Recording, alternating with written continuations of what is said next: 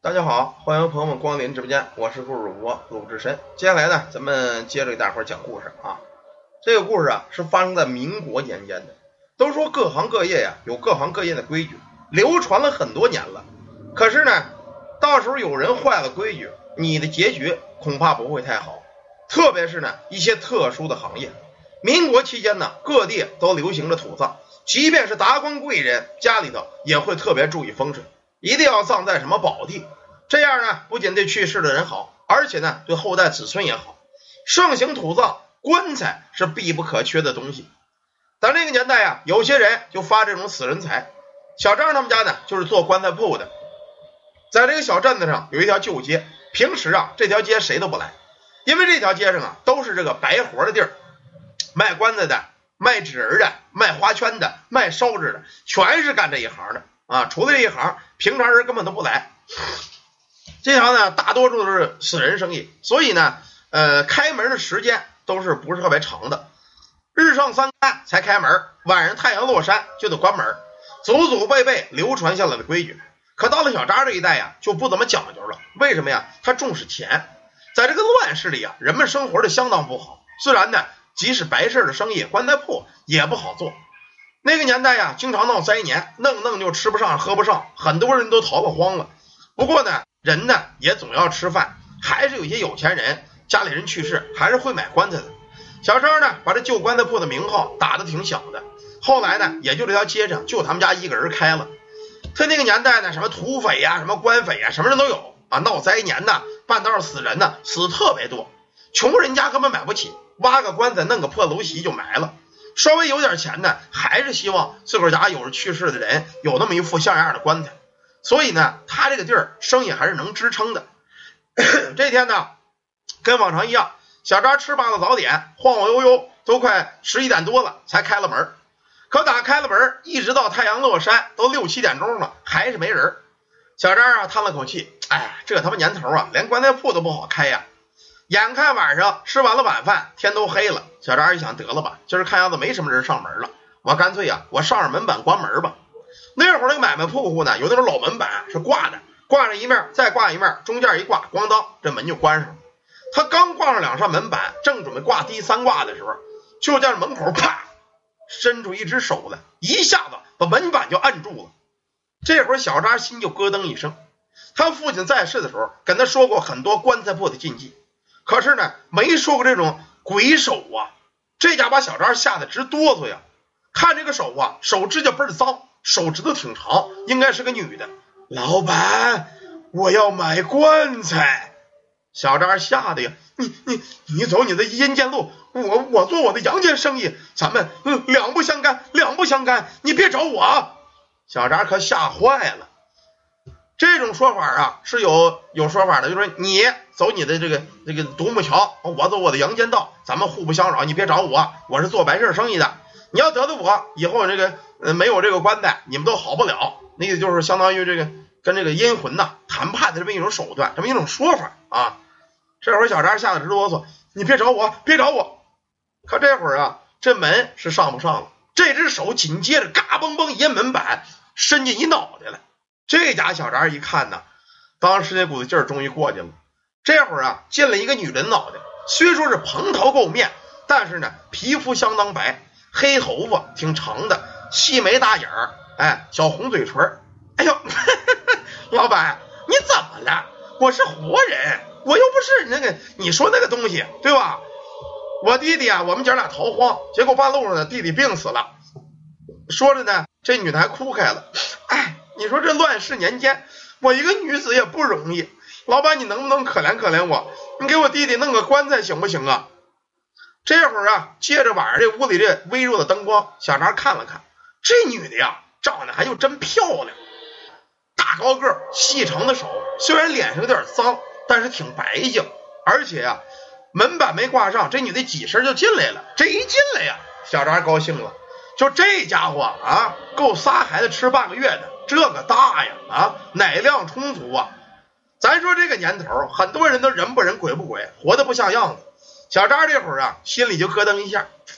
你说我这个啊，还没对象呢。乱世年代，像我干这行的，根本就没有女的敢跟我。这个女的弟弟也死了，是逃荒的。假如我要帮了他，他能不能报答报答我呀？这会儿啊，门把也没上，说行，闺女你进来吧。这会儿呢，就见外边呢有一个小破拉车子，这女的拖着个拉车，在拉车上啊有一个十三四岁、十四五岁这么一个男孩，在这躺着也没气儿了。这会儿呢，他这个姐姐就想把这拉车抬在屋里呢。小张有的想不行，你弟弟这尸体不能进来。他爸爸活着前啊，告诉他过，凡是棺材铺不许死人进棺材铺。你可以把棺材抬在外边装去，但不能在屋里头装，这样呢对开棺材铺的人不好。可这会儿这女的呀，眼泪又下了。大哥，你看你你怎么能这样啊？你说我弟弟这尸体搁在外边，万一野狗给啃了怎么办呢？啊？就这么一宿，你就不能将就将就吗？再说了，你搁这么一宿，赶明儿你弄个棺材，你这么着吧，大哥，我跟你说实话，我我也没有什么钱，是不是？逃荒的，我呀也无依无靠的。等把我弟弟葬了，我报答你这个恩德。要不我跟你过日子得了，我给你当媳妇儿吧，你行不行，大哥？我求你了。这女的呀，连哭带脸，抱着小张的腿，一人的腿上蹭。咱这个男的呀，都有一个毛病啊，就看不了女的哭。小扎更这样，多少年没见过媳妇了，这女的啊抱着腿在这一蹭一哭，小扎当时就高兴了，机灵一下啊，脑门就见了汗了。不不妹妹妹妹子，你你别蹭了，别蹭，再蹭我不行了啊。那个行吧，那那那那你就把你弟弟抬下来吧。一下子小张就忘了他父亲说的棺材铺禁忌的规矩了。俩人啊把这男孩的死尸给抬到屋里啊，把这门板也给周进来，就放在棺材铺里边了。小张想说：“妹子，那个咱们明儿才能这个给你弟弟现打棺材现弄啊！我这现在现成的太大用不了。那今儿晚上你看是不是啊？那个你也没有什么地方睡，我这呢也就一张床，要不今儿晚上咱俩就将就将就，行行不行啊？你看这女的脸腾就红了，不是大哥你怎这么心急呀？啊，起码先给我弟弟葬了我，我我再跟你将就啊！你这个你立马这这就要求要啊！”哎呀，你没事我应了你肯定给你办啊，明儿肯定给你打棺材，没问题。可是这会儿啊，这女的说行吧，那要不咱俩今晚将就一晚上。小张心里这个高兴啊，说着呢，把他弟弟的尸体往里抬了抬，不能挡着门口。可这一摸这尸体啊，小张一愣，有点奇怪。按说他弟弟在外边啊，这么大热的天人早死了，没有呼吸，身上应该有一股子臭味。夏天天热，死尸早就臭了。可现在他弟弟这尸体，除了摸着有点凉，一点臭味都没有。这会儿呢，这女的呢到后屋厨房啊做了点饭。嗯，大哥呀，你看我弟弟这个这个怎么样？你你你明儿能打棺材没？没问题，能打能打。呃，我做了点面，你吃不吃啊？我这也饿了，好几天没吃东西了。小张说行，那那你吃吧，我就不吃了。我看着你，等吃完了饭，咱们早早的安歇了吧。这女的指了指小张，你讨厌。大哥，你怎么这样呢？啊，那行，那我先吃饭。就这么着，这女的呀，端了一碗热腾腾的面，坐在桌上就吃。小张呢，坐在桌上那儿蹲着看这女的，越看越漂亮。哎，大眼睛，双眼皮儿，皮肤有点白。这小张说：“说妹子，你别烫着，你慢点吃。”说着呢，就上了手了，一把把这女的就搂在怀里了。可这往怀里一搂，小张又觉得不对了。按说这个女的呢是个活人，应该啊身体是热乎的。大热的天都出了汗了啊！可这么一搂啊，这女的身上冰凉，就跟冻了冰一样，机灵一下，小张打了个冷战，而且提鼻子一闻，不对呀，在这女的身上有一股子腐臭味，那股子臭味儿是什么呀？臭鱼烂虾、死猫烂狗的味儿。那说这女的是活人啊，又能做饭，又能吃面，还能说话，她怎么身上有一股子死人的臭味儿呢？死猫烂狗味儿呢？这怎么回事啊？小张啊，看了看这女的，就想说话，可这会儿啊，这女的抬头乐了：“你是不是觉着我身上挺臭的呀？”啊，也是妹子，是不是你多长时间没洗澡了？这女的乐了：“！不是，不是我没洗澡的臭味儿。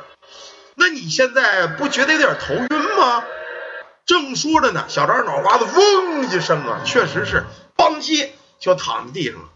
他刚一躺下，就见这女的站起身了。旁边棺材板的小孩十三四那个也站起来了。姐，怎么样？搞定了吗？嗨，你姐我这个美貌，什么男人能承受得住啊？当然搞定了。来，弟弟，咱们姐俩呀，赶紧享用他的阳气吧。说罢之后，就将这女的呀蹲在小渣跟前儿，一张嘴就堵在小渣嘴上了，用力往外一吸。再看这个小渣，脸瞬间就作了腮了。这会儿他弟弟还喊：“姐，你别，你给我留点，你给我留点，这人挺壮的。”他姐姐满意的擦了擦嘴：“行，弟弟，那给你吧，你快来吧啊，还给你剩三分之一，你饭量也不大。”就见这小孩也过来了，往这嘴上一贴。再看这小张，整个人瞬间变得皮包着骨头，人呢已经死得透透的了。吸完之后啊，就见这小孩往这门板上一躺，这小推车上，哎呀，姐，哎，我是吃饱了，你吃饱了吗？走吧，咱咱们呢找下一餐。就这么着，这个黑发女人拉着这男孩的尸身，咕噜噜咕噜噜推着车离开了这个棺材铺。棺材铺啊，有他的禁忌，死人不能入宅。可这小张犯了禁忌，倒了霉，碰着这么两个玩意儿。这玩意儿叫什么呀？这种东西啊，叫做流尸。这种东西啊，在民国年间还有清末期间相当盛行。凡是阳世间，只要是大型的灾难，死人众多的时候，就会有这种。这种人又不仁，又不阴，又不阳。以活人阳气为食，有时候还吃死人的肉。他们可以保持人的形体，游走于世间，以活人的阳气为食。这两个姐弟就是这种流失。好吧，感谢大家，感谢朋友们啊！今天咱们这个短片呢，就讲到这儿。喜欢听故事朋友们呢，愿意进群的可以加咱们助理微信 yy 三零五二九八。有这个看风水阳宅的，买开光配饰的，化解太岁的，也可以加咱们助理预约。感谢大家，感谢朋友们。听不着故事的呢，微信搜索公众号“鲁智深悬疑故事”，可以上那上面听讲啊。